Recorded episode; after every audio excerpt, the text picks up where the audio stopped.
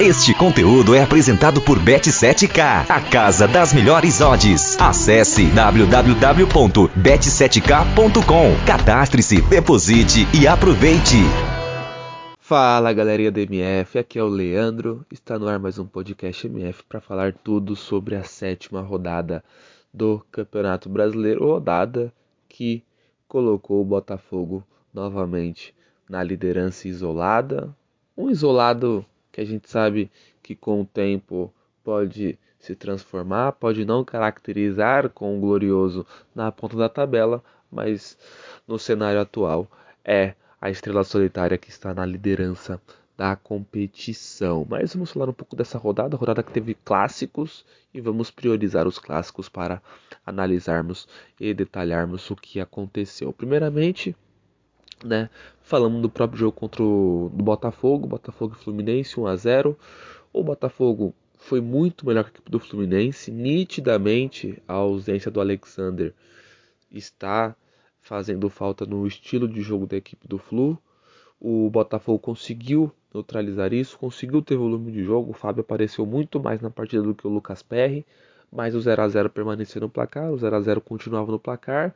Ficava aquele clima de que o Botafogo, mesmo com mais volume de jogo, poderia né, é, ficar sem gols mesmo assim. E o Fluminense, quem sabe, poderia ali no final do jogo encontrar algum gol, mesmo não tendo criado tanto para isso. Só que aí no final a equipe do Botafogo foi premiada com um gol.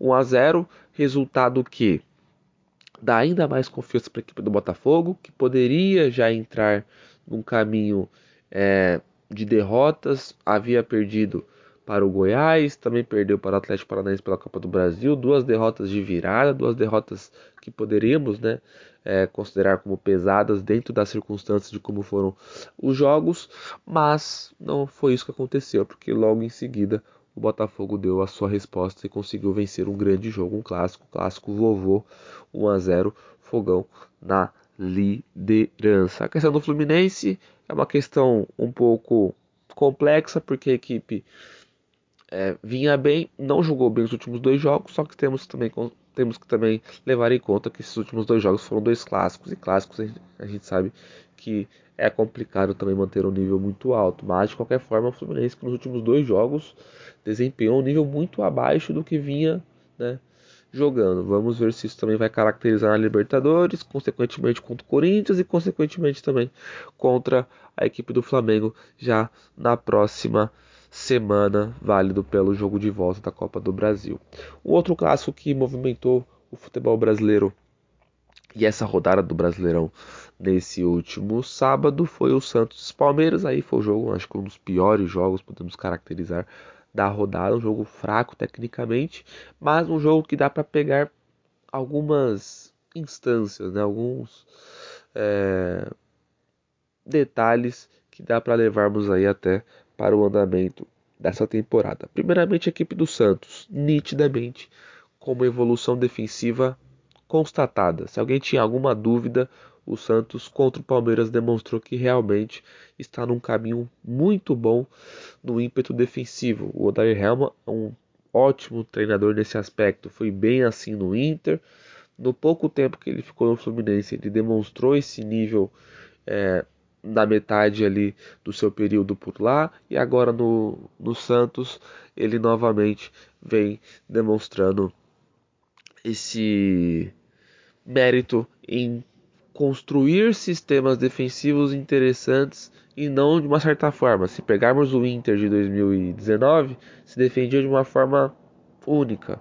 O próprio Fluminense posteriormente, o Santos, maneiras diferentes, não necessariamente um sistema parecido nos três exemplos. Então, é um Santos que, que encontrou com seus zagueiros, com os laterais, com a, a formatação dos meio-campistas e, consequentemente, podendo potencializar os atacantes, né? principalmente o David Washington, aí, o menino da Vila, que substitui o Marcos Leonardo, que está prestando serviços à seleção brasileira sub-20. Mas não teve David Washington marcando, não teve Ângelo marcando, não teve ninguém marcando porque o resultado foi 0 a 0 Mas de qualquer forma, é um Santos muito bem defensivamente, um Santos que melhorou muito esse aspecto comparado ao que vimos no Paulistão. E vale lembrar, o Santos está invicto na Vila Belmiro, apesar de todos os problemas, a equipe santista está invicta dentro de sua casa, apesar também de ter colecionado muitos empates até então, inclusive o do último sábado. Então esse é o primeiro aspecto do jogo.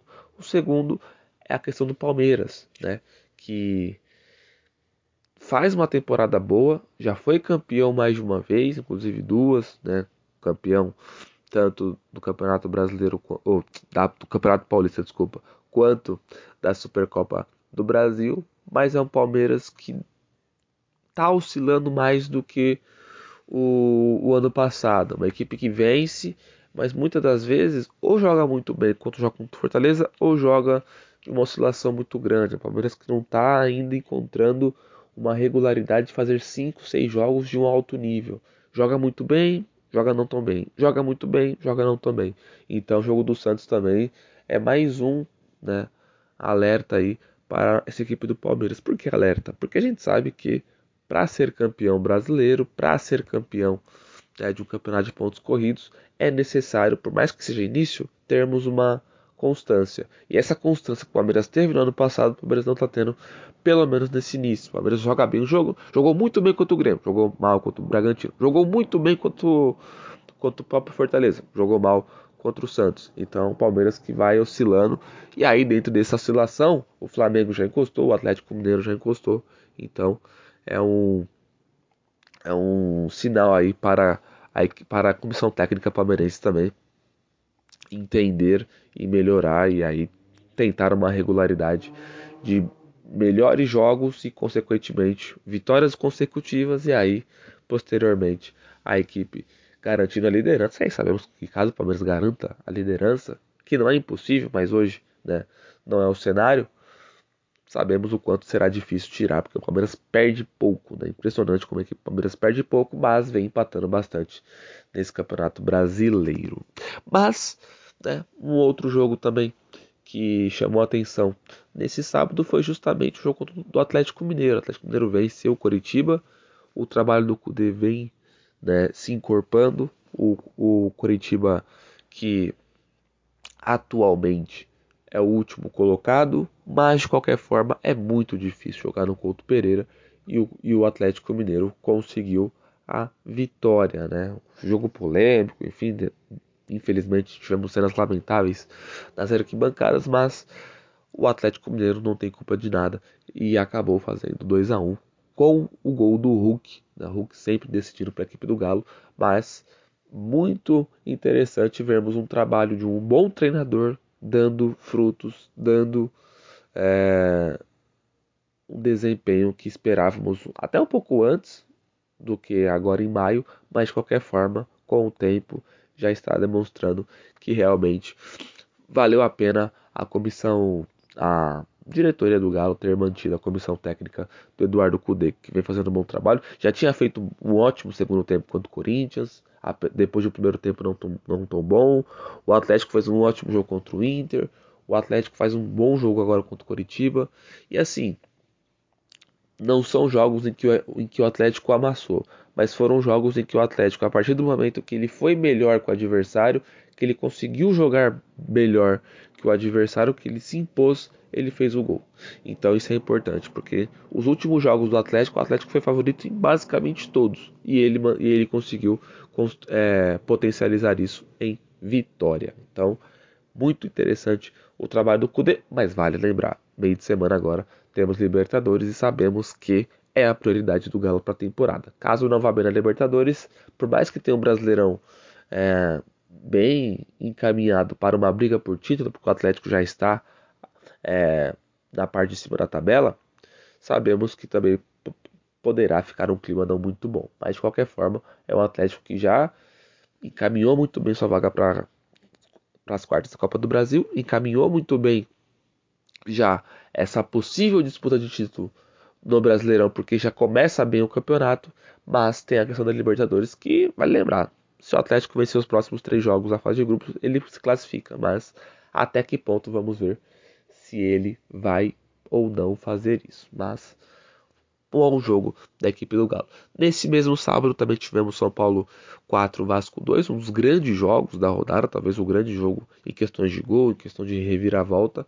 E e impressionante o trabalho do Rival Júnior. Né? Em pouquíssimo tempo, com o mesmo material humano que o Rogério Ceni tinha, dá outra cara. Se você assistir o jogo do Dorival e assistir o jogo do Rogério Ceni, parece que a diferença dos trabalhos são de um ano. Parece que o Rogério Ceni estava fazendo tudo isso em 2022, passou um ano e aí o Dorival chegou no São Paulo e conseguiu implementar o seu estilo. Mas não, questão de semanas após a saída do Rogério Ceni, já vemos um, um, outro São Paulo, uma outra cara impressionante. O nível de jogo que o São Paulo está adquirindo com pouquíssimo tempo de trabalho.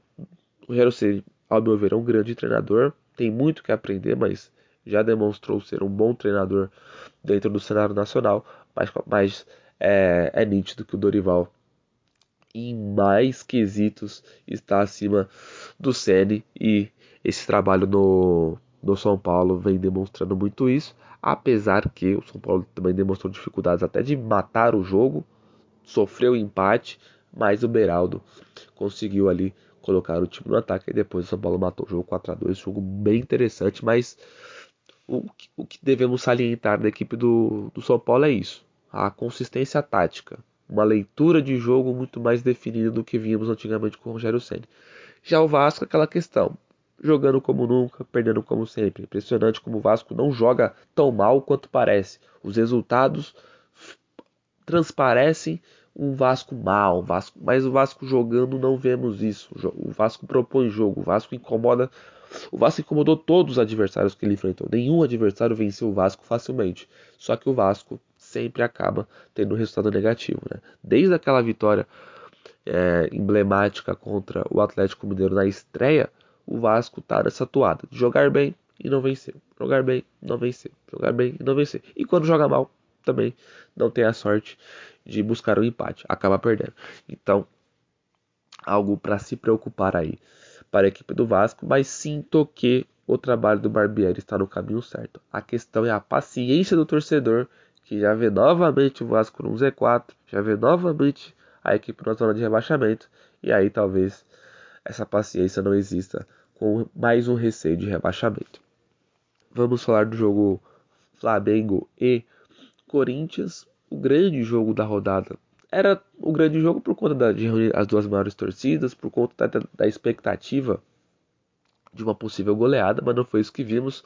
Vimos um Corinthians bem defensivamente, mas de qualquer forma, o Flamengo foi melhor e mereceu a vitória, na minha opinião. É, o, Flamengo, o Corinthians pode ter tido as oportunidades, enfim, mas o Flamengo, na minha opinião, quando chegava próximo ao, ao ataque, conseguia aproveitar melhor as suas é, questões e buscava mais a finalização. O Corinthians se defendeu muito bem, brigou, enfim, mas na minha opinião, se tinha que sair um vencedor, o empate talvez poderia até, podemos até, né, no bom senso, falar que o empate seria um resultado justo. Mas se alguém tinha que vencer, na minha opinião, era o, era o Flamengo, que propôs um jogo ofensivo desde o início. O Corinthians não. O Corinthians se preocupou em defender para depois atacar. E dentro dessas propostas, eu saliento que a equipe do Flamengo mereceu a vitória. Primeiro tá um pouco polêmica, porque não foi isso né, que muitas pessoas até da imprensa comentaram principalmente no dia de ontem. Mas enfim, rapidamente, né, o Cruzeiro perdeu, né, para o Cuiabá, talvez o grande resultado da rodada na questão de surpresa e falar do Grenal. Grêmio 3 Inter, um impressionante o quanto o Renato Gaúcho acaba sendo imortal contra o, o, o, o queridíssimo Internacional, né? Impressionante.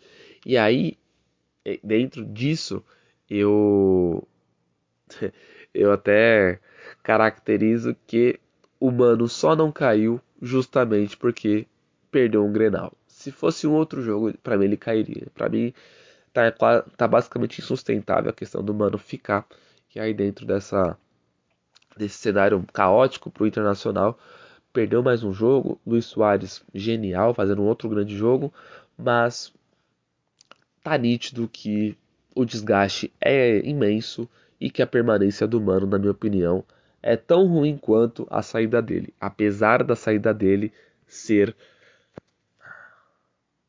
apesar da saída dele ser é, não tão benéfica justamente pelo fato de que o, o, o, próximo treinador possa não ser tão bom quanto, enfim, todo aquele cenário de treinadores no meio de temporada. Mas de qualquer forma, o Grêmio fez o seu papel de casa, por mais que ficou com um bom tempo com um jogador a mais ou um jogador a menos, mas conseguiu até um gol nesse cenário. 3 a 1 Grêmio vencedor do Grenal e aí o Inter ficando próximo da zona de rebaixamento. Mas esse é o resumo dos principais jogos da rodada. Falamos aqui dos clássicos, falamos aqui também né, de resultados surpreendentes e também falamos aqui dos jogos também que tiveram emoção, tiveram ali todo um contexto de reviravolta. Sou Leandro Correia e esse foi o podcast MF. Abraços.